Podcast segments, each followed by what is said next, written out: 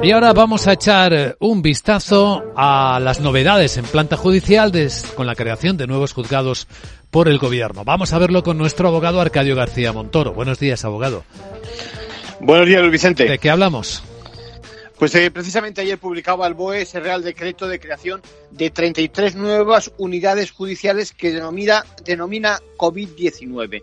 Bueno, se trata de atender a ese incremento de volumen de carga de trabajo y de optimizar los tradicionalmente escasos recursos personales y materiales con que cuenta la Administración de Justicia.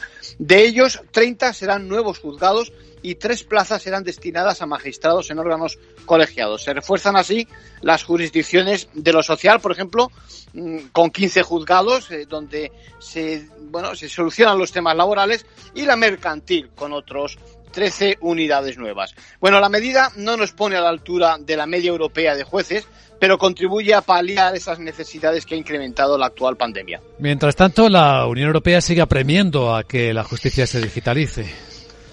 Sí, desde abril apuesta por soluciones digitales y ayer mismo también publicaba un documento que impulsa el intercambio de archivos y la práctica de pruebas por esta vía. En Europa se calcula que se producen unos tres tres y medio prácticamente millones de procedimientos civiles mercantiles solo entre países miembros de la Unión.